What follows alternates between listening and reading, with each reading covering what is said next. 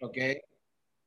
Hola a todos. Bueno, aquí Luciana Noli en otro encuentro de Creidear Online este 2021 y hoy tenemos el agrado de poder entrevistar a Gustavo Méndez y Gustavo nos va a estar hablando acerca de los pasos básicos para armar un plan de content marketing. Bueno, Gustavo es licenciado en comunicación social, tiene una maestría en ciencia política y una diplomatura en marketing digital es el fundador de Más 40 Emprendes, estrategias de marketing digital y comunicación para pymes. Así que eh, aprovechen los conocimientos de Gustavo, que es un honor tenerlo hoy aquí con nosotros. ¿Cómo andas, Gustavo?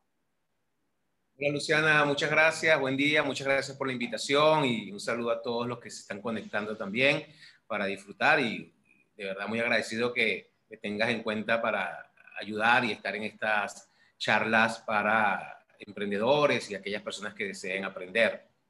No, por favor, el honor es nuestro de tener a una persona este, con tanta capacitación y tan lindas ideas. Para aquellos que después quieran seguir a Gustavo, van a ver que ellos, él tiene un trabajo súper lindo y del cual se puede aprender un montón. Así que bueno, esperamos hoy poder aprender un poquitito de todo lo que él sabe y puede darnos.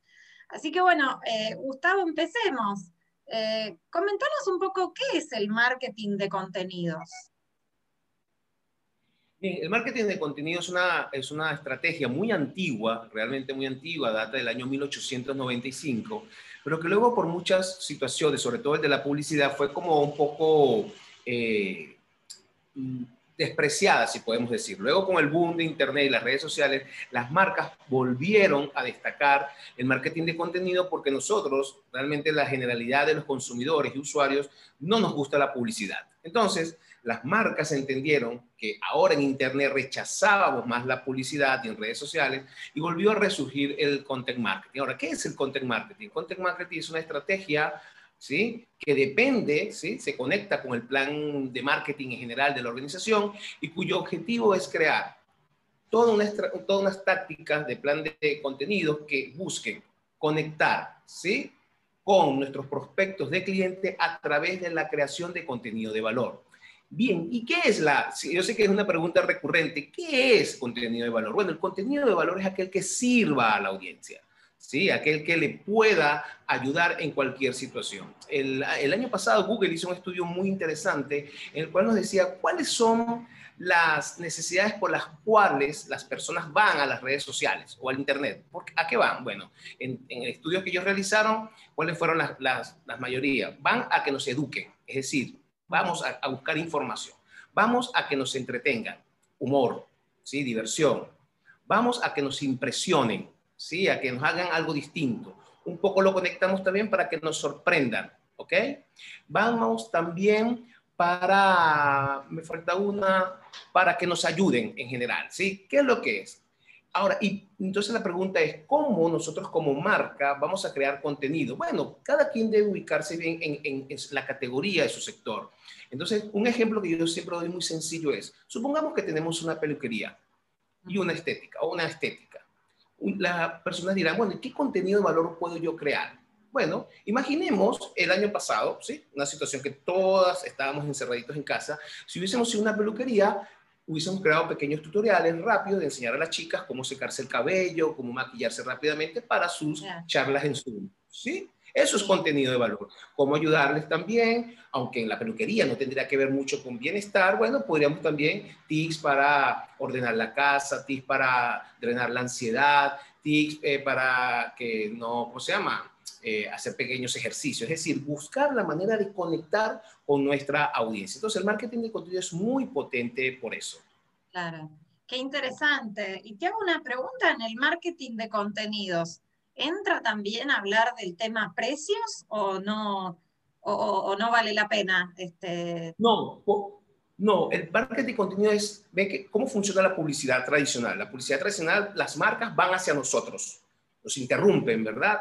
El marketing de contenido es al revés, su objetivo es que nosotros vayamos a la marca. Entonces, me quedo con este ejemplo que hablamos de la peluquería. Yo no tengo por qué darte precios. Supongamos que tú te conectaste, wow, esta peluquería me dio el tips para yo misma secarme el cabello, por decir algo, ¿no? Tú ya creas una relación con esa peluquería, con esa estética. y posteriormente la estética va a ir creando una relación entre ella y vos, y luego ahí viene el precio. El precio no es lo importante ahora, lo importante es que tú me conozcas, que veas que yo te estoy ayudando. Está claro que el marketing de contenido está pensado para vender, pero para vender muy inteligente, ¿ok? Que tú no te sientas como eh, invadida, podemos decir. Claro, está muy bien. Y tengo otra pregunta. ¿Por qué las empresas tienen que empezar a implementar o tienen que implementar? O sea, ya hay varias que lo están haciendo seguramente, marketing de contenidos porque es la mejor manera de conectar con tu audiencia. Que, lo que comentamos un poco, nosotros estamos agotados de la publicidad, ¿sí? Si vas a, de repente uno ve con frecuencia perfiles en Instagram de marcas que es solo vender, pareciera más un catálogo. Entonces la gente huye de eso. Entonces el marketing de contenido es una manera primero de conocer bien a tu audiencia, de conectar con sus necesidades, de estar ahí, apoyarle en un momento y luego de generar esa relación, esa primera relación de confianza, ya puedes empezar a venderle. Ojo que vender no es un proceso tan, tan rápido. Tenemos que ir seduciendo, persuadiendo a nuestros prospectos de clientes para venderle, que nos conozcan. Ves que eh, durante COVID vimos mucho empresas dando contenido gratuito, ¿verdad? Un pequeño contenido gratuito, un ebook gratuito, una charla gratuita. ¿Por qué? La primera la manera de mostrarte, mira, yo sé hacer esto, tomo una píldora, algo de lo que yo sé, y luego te cobro. Pero primero te doy algo, es decir, te conecto de esa manera. Porque ya vender, eh, Luciana y todos los que nos escuchan, no sirve de forma directa. Ojo, esto no quiere decir que no vamos a hacer promociones, claro que sí. Hoy en marketing digital hay un equilibrio entre marketing de contenido y publicidad. Ambas se, se ¿cómo se llama? Se marketing de contenido solo no funciona y publicidad sola no funciona. Ambos tienen que unirse para lograr los objetivos de, la marca. Bárbaro. Y bueno, un poco ya lo dijiste, pero ¿por qué eh, las personas consumen este, este contenido? Eh, Primero, por eso, un poco hablamos de esas necesidades. Nosotros vamos a las redes sociales a buscar información, a educarnos, a entretenernos, a aprender algo, a que nos impresionen, nos sorprendan, nos den una, algo más lindo que el día a día, que a veces es complicado. Entonces, si nosotros conectamos con esas necesidades de las personas, estas que ya hablamos un poco, ahí el enganche va a ser mucho más rápido. Y ve que hay una de las eh, leyes de la influencia, hay una que es la, tal vez la más importante, que es la ley de la reciprocidad. Es en líneas generales, cuando a uno lo ayudan, uno devuelve ese favor, uno tiende a agradecer a la gente que lo ayudaron. No todos son así, pero la gran mayoría del ser humano funciona Las marcas funcionan así. Entonces, vuelvo al ejemplo que dije anteriormente. No estoy diciendo que porque la, esa peluquería o estética te, dio un tutorial para secarte el cabello en casa, ya vas a ir para allá. No, pero ya quedó, ya la tienes ahí grabada, al menos ya la sigues en Instagram, seguro. Claro, o no la vas a seguir en y luego que obviamente es un trabajo paulatino, que esa peluquería siga generando esos buenos contenidos. Tú un día te arriesgas, ah, bueno, voy a ir a esta peluquería que me ha dado buenos, buenos consejos y me ayudó a estar linda, a estar coqueta durante el, no sé, el confinamiento. Y vas, ahí ya es otro proceso, ya la peluquería tiene que ser de calidad, que... Eh, obviamente. a la promesa de la marca, ¿no? A la promesa que hizo. Sí, sí, sí, sí. ¿Y cómo es el consumidor digital? Eh, uy, un consumidor digital es bien complicado, es un consumidor, primero, hiperinformado.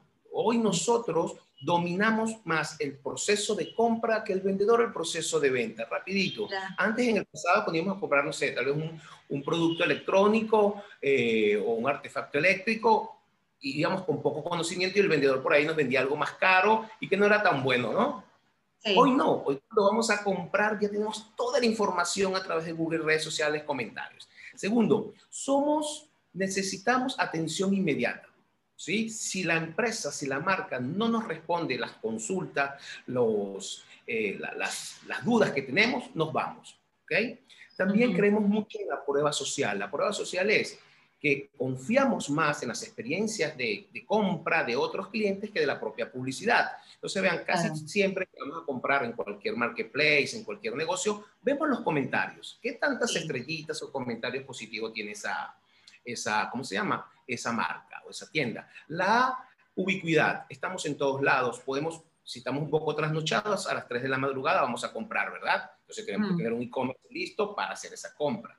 También un poco infieles, infieles en el sentido que como estamos con tanta información, estamos siempre comparando, siempre estamos buscando la mejor opción. Tal vez el negocio que me dé más cuotas, el que me trabaje un poquito más, el que tiene tal vez una versión del producto que quiero comprar que otra marca no tenga. También podemos hablar, ya dijimos, bueno, multipantalla, ¿sí? Multicanales. Podemos estar viendo, no sé, alguna serie en la, en la televisión, Netflix, Amazon, lo que sea, pero también estamos viendo Instagram o estamos eh, por WhatsApp. O entonces, si vemos algo que no en Instagram, vamos al sitio web de esa, de esa, ¿cómo se llama? De esa marca y nos podemos salir ya entonces del smartphone y pasamos a la computadora. Entonces, hoy el, la atención, hoy la atención es muy clave también para las marcas y un objetivo del marketing de contenido también es atraer esa atención porque estamos muy dispersos, ¿no? Estamos como que tratando eh, el miedo este del FOMO que llamamos, ¿no? El miedo es a perdernos algo, el síndrome del FOMO que dicen.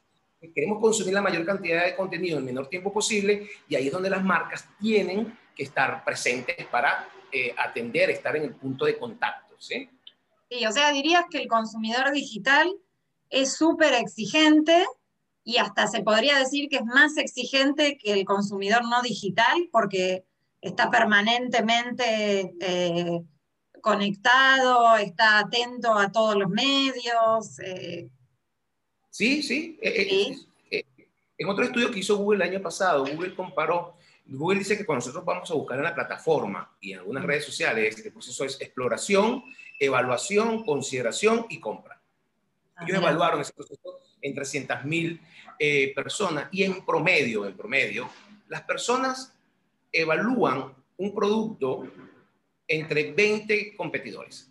ese producto lo, lo, comparo entre 20 posibles tiendas para ver cuál de esas posibles otras marcas o tiendas o negocios me dan la mejor opción. Ojo, que no todo el mundo compara 20 veces, pero es un promedio. Pero es un promedio, claro. Es importante eso, así que hoy la decisión es muy compleja. Y entender también algo, Luciana, y para todos los que están acá conectados, y muchas gracias, es que el argentino, básicamente el consumidor argentino es 90% móvil.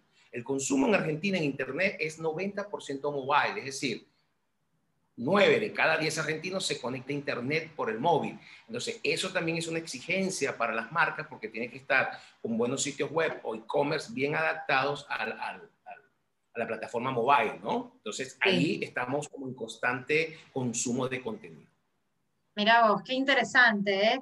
Y bueno, y comentanos este, cuáles serían los pasos para crear una estrategia de contenidos.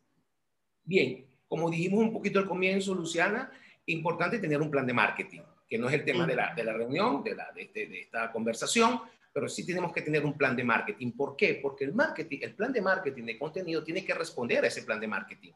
¿Ok? Sí, sí, sí. Segundo, luego que tenemos clara esa estrategia, esa táctica, tendremos que ver, definir claramente o, ajustar a nuestro buyer persona. Sabemos que nuestro buyer persona es el público al cual le queremos vender, ese prospecto de cliente que tiene unas características muy definidas. ¿Ok? ¿Y por qué tenemos que tener obligatoriamente un buyer persona? Porque nosotros nos vamos a comunicar con él. Si no sabemos quién no lo conocemos, ¿cómo nos vamos a comunicar? Exacto. ¿Okay? A partir de eso, vamos definiendo los temas.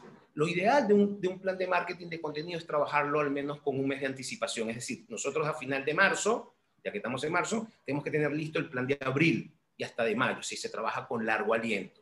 Vamos estudiando nuestra presencia. Ok, ¿tenemos un blog? Sí.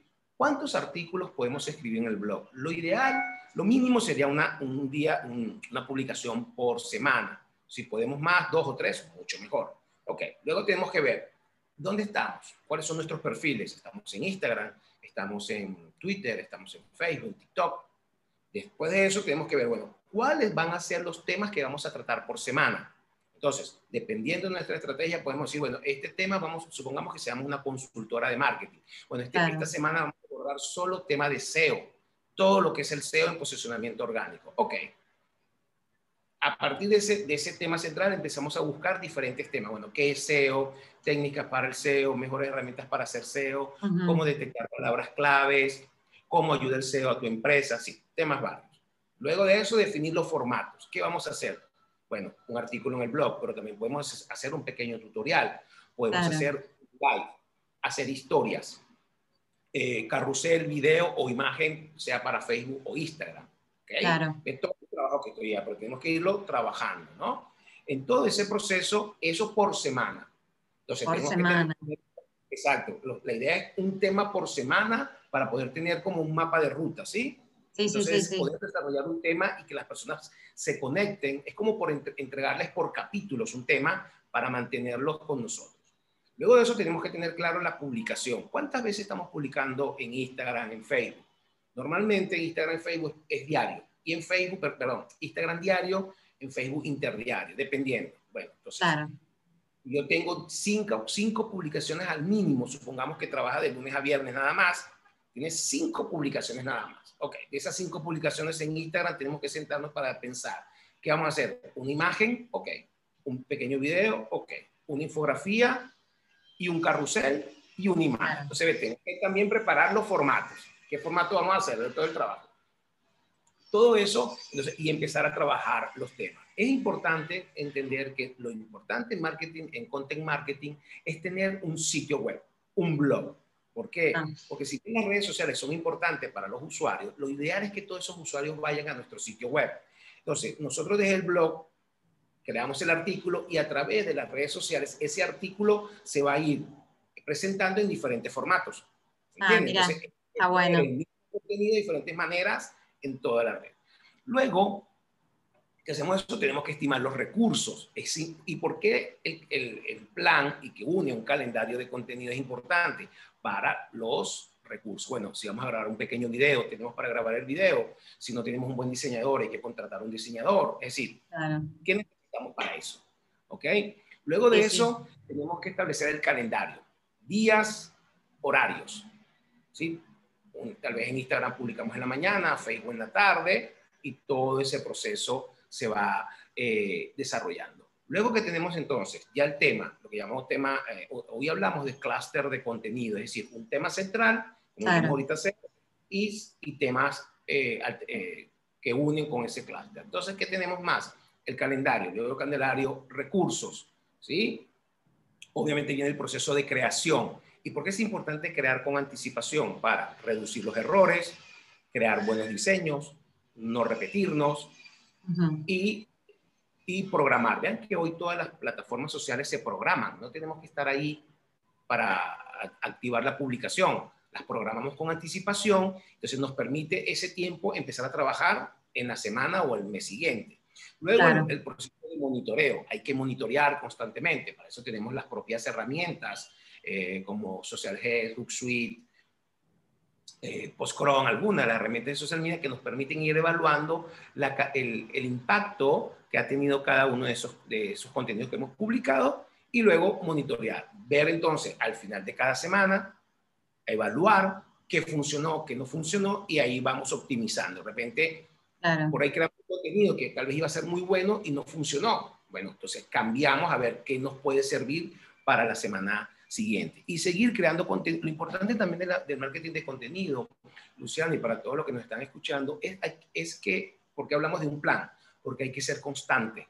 No vale con publicar hoy, después dentro de dos semanas, sino constantemente para que ir habituando a nuestros seguidores a que siempre van a conseguir información, sea en nuestro blog o en nuestras plataformas sociales. Entonces, ve, ve esto es un plan de marketing de contenido muy sencillo para pymes pequeñas. Obviamente esto va creciendo si es una organización más grande, pero es paso, eh, el paso básico. También importante que, siempre, que nunca tenemos que dejar de hacer es espiar a nuestra competencia. ¿Ok? ¿Por qué? Para saber qué está haciendo nuestra competencia. Ojo, no es para copiarla. Cada marca es única, no la puedes copiar. Pero sí para saber qué, de qué está hablando cuáles temas está abordando, tocando, porque eso también nos va a servir a nosotros para saber de qué temas no habla la competencia y también por ahí aprovechar nichos de temas, tópicos que podemos aprovechar también para atraer a nuestra audiencia.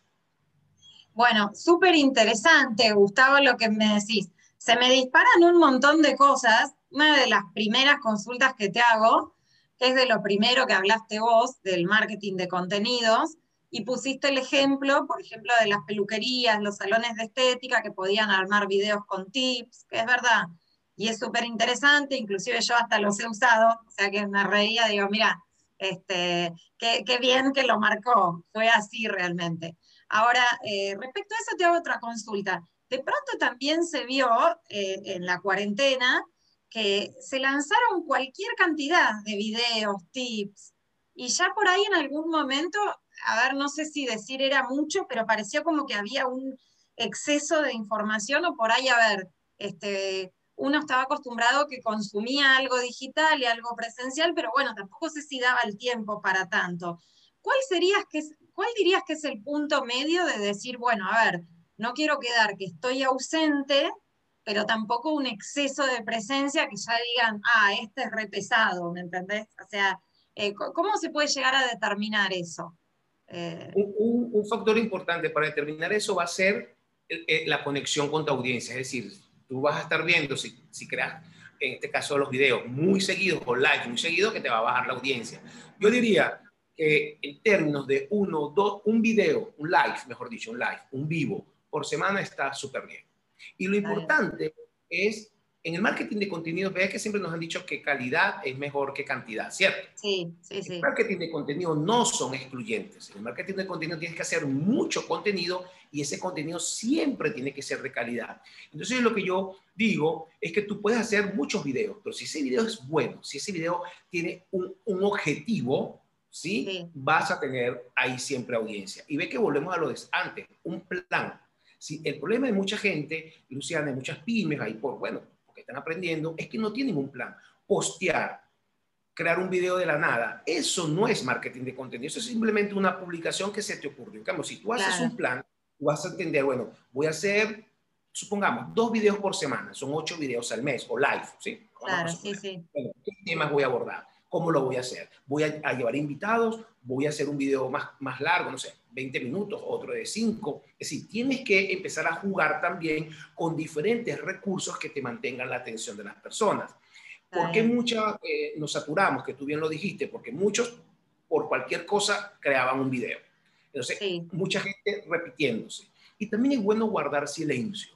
Me explico, si tú ves que en tu sector hay mucha saturación, no está mal también guardar un poquito de silencio, dejar que pase como ese tsunami y tú volver cuando realmente se haya recuperado todo, porque lo importante es que la gente busca calidad. Vos, pues, seguro, Luciana, vos y muchas chicas vieron muchos videos de peluquería, estética, trucos, ejercicio, lo que sea, pero poco a poco fueron seleccionando. Claro, lo que te parecía que... Dos o tres, que te daba aporte real y que no era simplemente estar por estar. Mucho, esto, mucha gente empezó a crear videos simplemente estar por estar, pero ya nosotros comenzamos el confinamiento del año pasado en marzo, ya en mayo, junio estábamos saturados de contenido, ¿verdad? Claro, sí, sí. Los que también fueron constantes, los que tuvieron un plan a largo plazo, los que también entendieron a la audiencia. Siempre les digo también a los, a los community managers, consulten a la audiencia. Eh, eh, eh, las redes sociales es un diálogo, no es un monólogo. Entonces también pregunten, supongamos, volvemos al ejemplo de la, de la peluquería. sí, sí, sí, sí. Chicas, ¿qué quieren en el próximo video de que hablemos? ¿Qué quieren que toquemos? ¿Qué tema que les gustaría abordar en el próximo video? Entonces ahí hacemos una encuesta, ustedes se animan a participar. Bueno, hablamos de esto, bueno, hablarán muchos temas y por ahí quedarán dos o tres temas los más solicitados. Eso también es muy potente. Una, los usuarios son grandes creadores de contenido, nos dan muchas ideas que nosotros de este lado, por ahí a veces se nos pierden por estar un poco en esa cápsula, ¿no? A veces estamos como muy metidos y no vemos el otro lado. Entonces también consultar a la audiencia que nos dé tips es muy bueno porque podemos también eh, crear, innovar y, y, y crear contenido mucho más potente. Bárbaro, muy interesante lo que decís. También me llama la atención que vos hablaste en un momento del tema de bueno, obviamente las redes sociales son distintas, ver en cuáles tenemos presencia, pero sí o sí vale la pena tener un blog como base, eh, decís vos, ¿no? Yo pensaría que hoy por hoy la gente ya tiene tantas redes para revisar que por ahí no, no mira la red. Eh, pero vos pensás que en algún momento esas redes te llevan sí o sí al blog, ¿cómo es el tema de, de tener un blog? El blog, el blog es, una, es un recurso que está dentro de nuestro sitio web. El blog es donde escribimos, ¿no? donde leemos los contenidos de esa empresa. ¿Por qué hay que tener un sitio web? Porque el sitio web es nuestra casa propia. ¿Sí? Claro. En un sitio sí, tenemos nuestro dominio, tenemos nuestro hosting y sobre todo podemos administrar la base de datos que es importante. Las redes sociales no, no nos pertenecen, son alquiladas. ¿Por qué? Porque, bueno, ok, tenemos un perfil, pero por ahí yo siempre digo, un día Zuckerberg se fastidia y cierra Facebook Sí, es verdad. Perdimos todos los seguidores de Facebook. Todos los días Instagram, Facebook, TikTok nos cambian las reglas del juego. ¿Sí? Nosotros tenemos que adaptarnos a lo que ellos digan. Entonces, en un sitio web, ahí es tu casa donde las personas a través de las redes sociales van a llegar ahí. Ahí es donde las personas van a dejar los datos, el lead que conocemos. Entonces, tú puedes convertir un seguidor, un seguidor, perdón, en un prospecto de cliente. No es lo mismo hablar con Luciana, ¿sí? Que hablar con Luciana, la persona. Entonces, cuando tú me dejas tu dato, tu email, ¿verdad? Ya yo, ya yo puedo establecer una relación más personalizada contigo. También hacemos marketing a través de newsletter, campañas de email marketing. Entonces, yo siempre le recomiendo a todos, no sé, ¿salió algo? ¿No? ¿Se, ¿Se ve bien? Sí, sí, sí, sí, sí, se ve bien, sí, sí. Ok, lo que quería decir es que siempre tenemos que tener un sitio web, porque es nuestra casa, ahí donde tenemos el control de todo.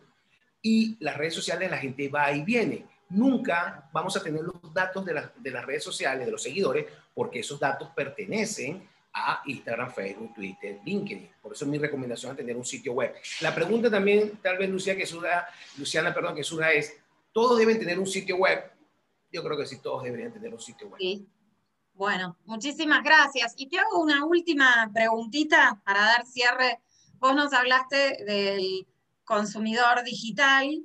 Este, yo te hago otra pregunta. A ver, digamos que durante el confinamiento la gente tenía solo la opción de ser consumidor digital, ¿no? O sea, en líneas generales. A medida que esta apertura se va dando, eh, ¿cómo se puede, mezclar, o sea, el, digamos, el marketing de contenidos eh, de tal manera que se pueda hacer que ese consumidor, que por ahí ahora también se volvió presencial, eh, quede enganchado eh, de manera digital o que comparta ambos caminos? ¿Cómo, se puede hacer eso? ¿Se van agarrados de la mano? O sea, digamos, el, plan de marketing de contenidos que vos armás para el consumidor digital, ¿puede ir agarrado de la mano del consumidor presencial o tienen que ser distintos? ¿Cómo se puede hacer eso a la hora de planear el plan? Es que es un, solo, es un solo consumidor, eh, Luciana. El, cuando hablamos de consumidor digital es aquel, aquel llamamos consumidor digital en términos técnicos, aquel que todo lo hace a través de la, de la, de la web. Por decir, tú de repente el fin de semana quieres salir a, a disfrutar de un café y quieres probar otros cafés. ¿A dónde vas a ir? Vas a ir a Instagram, vas a ir a Google, ¿verdad? Y claro. investigación. Sí, sí, sí, Ay, este es el buen café que inauguraron ahora por cerca de mi casa, por decir algo. Ya tú hiciste la opción digital, ahora presencialmente vas a ir con tu familia, con tus amigos a compartir el café, pero tu contacto siempre fue digital. Obvio que el consumo es Pero entonces, el marketing de contenido lo que nos va a servir es para eso. ¿sí? Siempre vamos a tener que hacer marketing de contenido porque es la manera de conectar con nuestro audiencia. Entonces, hoy el consumidor es tal vez más presencial, es decir, estamos, estamos un poco eh, disminuyendo el delivery en algunos casos para ir más a tomarnos un café, compartir en un restaurante, lo que sea. Pero la información previa, el paso previo para llegar a ese local o comprar un producto siempre va a ser digital. Es además, tú puedes comprar un producto directamente en un e-commerce, pero antes de decirte por ese producto en ese e-commerce marketplace, hiciste la investigación digital. Entonces, siempre vamos a ser digitales. Hoy todo es digital. Sí, sí, sí. es muy interesante porque es que tenemos que estar nosotros en ofrecer, en, en, que seamos la primera opción. Vean, rápido, no quiero alargarme mucho. En el 2010, Google descubrió algo que se llama el, el momento cero de la verdad. El momento cero de la verdad es cuando tú decides, hoy, hoy quiero salir, vamos a salir, quiero ir a comerme unas tortas. ¿Dónde comer tortas, nuevos pasteles en, no sé, cualquier barrio de Buenos Aires, de Cava? Te van a aparecer opciones. Ahí empiezas entonces tú a investigar, bueno, este se ve lindo, este se ve, tiene un sabor que no conozco, este queda cerca de casa, y entonces, no sé, te tardarás 10, 20, 30 minutos, lo que sea, hasta que te decides tú primero tuviste un estímulo, ganas de comer, tomarte un buen café y un buen pastel el sábado. Sí, sí, sí. Empezaste esta investigación, viste diferentes eh, cuentas de Instagram o sitios web. Al final te decidiste por la que más te convenció. Luego fuiste con la familia a comerte esa torta y a disfrutar del café. Pero tu, tu primera conexión fue digital. Entonces, si nosotros como marcas no estamos en ese momento cero de la verdad, en, en esa góndola, le llamamos también la góndola digital. Imagínate la góndola, góndola del supermercado y tenemos todos los productos de cualquier tipo. Nosotros escogemos el que nos gusta. Si nosotros no estamos en esa góndola, obvio, no nos van a elegir. Por eso que tenemos que estar en esa góndola digital y ser una primera opción de esos eh, prospectos de clientes para que nos elijan para satisfacer su necesidad. Bueno, bueno, Gustavo, muy interesante todo lo que nos estás contando, muy buenos todos los ejemplos, me quedé maravillada, este, muchas gracias también por tu tiempo. Este, y bueno, vamos a ir cerrando este ciclo, te agradezco por tu tiempo. Y bueno, ya saben, cualquier pregunta que surja y le quieran hacer llegar a Gustavo, nos avisan. Eh, así que bueno, eh, los saludamos desde acá. Este fue otro encuentro de Creidear Online. Muchas gracias a todos. Chao, gracias. Chao.